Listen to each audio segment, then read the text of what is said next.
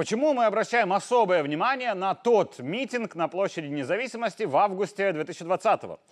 Я начну издалека. Первая и главная причина в том, что многое из той речи того 16 августа от Лукашенко оказалось пророческим.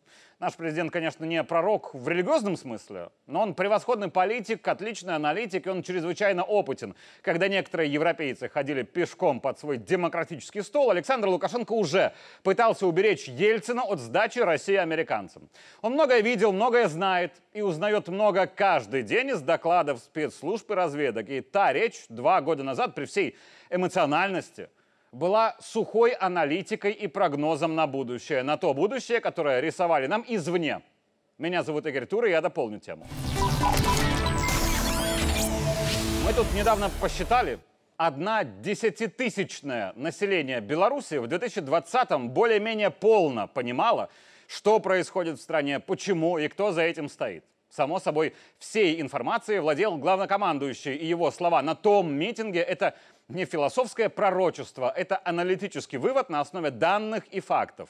А еще тот митинг мы особо выделяем по другой простой причине. Он был единственным в своем роде в 2020-м. Могло ли таких митингов с участием президента быть больше в электоральную кампанию? Легко. Должно ли их было быть больше? Дерзну сказать, что, возможно, да. Но тот митинг на независимости был один – о субъективной президентской причине этого скажу в конце рубрики. Сейчас об экономико-политической. Лукашенко в 2020-м очень ждал от сторонников доверия. Если помните, в конце 2019 он просил верить, когда зарубился по ценам на нефть, вплоть до поисков альтернативных поставок. И он из ситуации вышел победителем. Потом был коронавирус, и Лукашенко просил верить, что президент делает все правильно, без локдаунов и масочных режимов, которые обваливают экономику. И он из ситуации вышел победителем чуть ли не единственным в мире. Когда пришла пора выборов, он просил верить, что летом 2020-го, перед падением мировой экономики из-за ковида, надо не по площадям ходить, а работать и добывать хлеб, чтобы не навлечь голод. Он ведь оказался прав, верно? Он просил верить, когда говорил, что за пустыми популистскими лозунгами оппонентов стоит внешний враг, желающий захватить страну, совершенно не на благо ее жителей. Получили ли какую-то свободу украинцы после Майданов? Может, какую-то и получили, типа свобода от исполнения законов. Но вместе с этим они получили войну и потеряли страну. Вы хотите свободы? Скажите, какой? Вы хотите перемен? Каких? Каких? Что будем менять? Вы хотите реформ? Скажите, каких? Завтра начнем. Вы хотите вертолетных денег? Но вы же знаете, 50 с лишним тысяч стоящих здесь, на этой площади. Вы же знаете, что не бывает воздушных вертолетных денег. Что деньги надо зарабатывать каждый день. И не на площади, а в полях, на заводах, на фабриках. Давайте честно. Мог ли президент ради легкой победы на выборах разбросать этих самых вертолетных денег по Беларуси? Легко. Буквально сегодня Александр Григорьевич сказал по другой теме, пора включать диктатуру. И в 2020-м он мог ее включить и насыпать всем рублей полную шапку. А захотел бы то и долларов. И под аплодисменты набрать 99% голосов. Но деньги надо заработать и по справедливости. А политические цели не повод ввергать страну в хаос.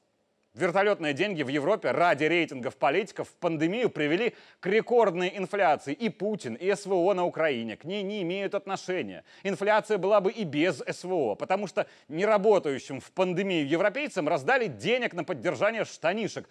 Вот главная причина инфляции в Европе. Лукашенко не стал в 2020-м покупать лояльность электората, так как это принято в демократиях. Отчасти поплатился за это протестами, бунтами и попыткой покушения на себя, но этим самым отвел страну от катастрофы год-другой спустя.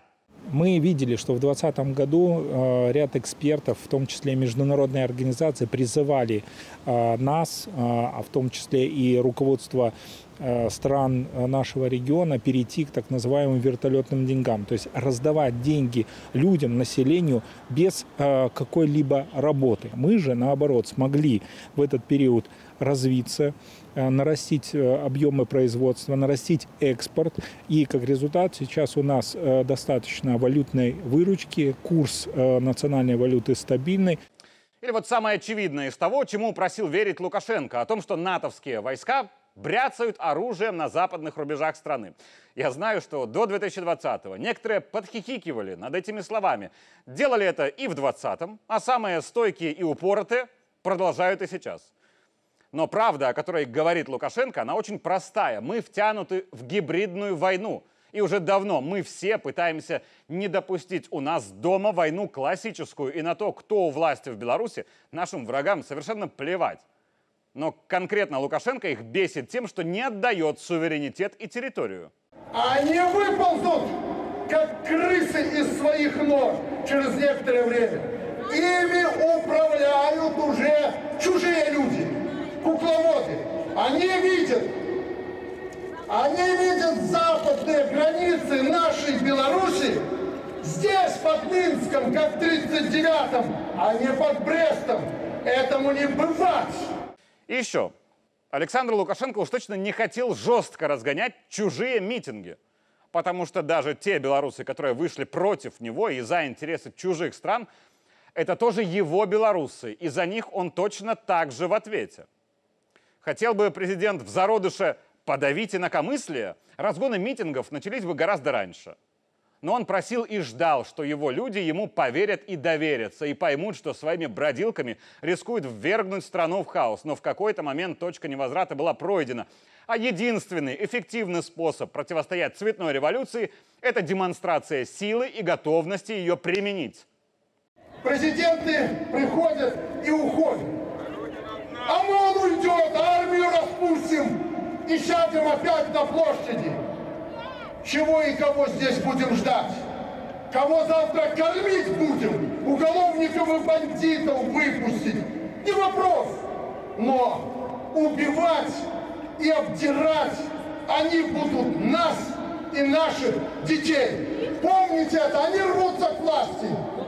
Иронично, что другой президент другой страны выпустил из тюрем уголовников. Я про Зеленского, который не только роздал оружие у себя в стране кому попало, но и освободил убийц и прочих мерзавцев, чтобы те убивали русских. Только убийцы, получив оружие, начали убивать всех подряд, от мирных украинцев до друг друга.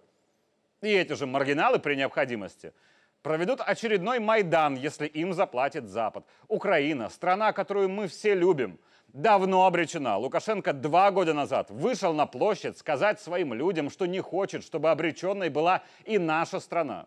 Те соседние страны, которые вокруг нас находятся, они фактически идут на поводу у Запада. А если мы говорим с вами о нашей южной соседке Украине, то вообще состояние войны фактически это ужасающие вещи, которые могли бы постигнуть и нашу страну, и наш народ, если бы мы тогда не сплотились вокруг президента и не выстояли. Лукашенко был тогда во многом прав, потому что он знал, как будет.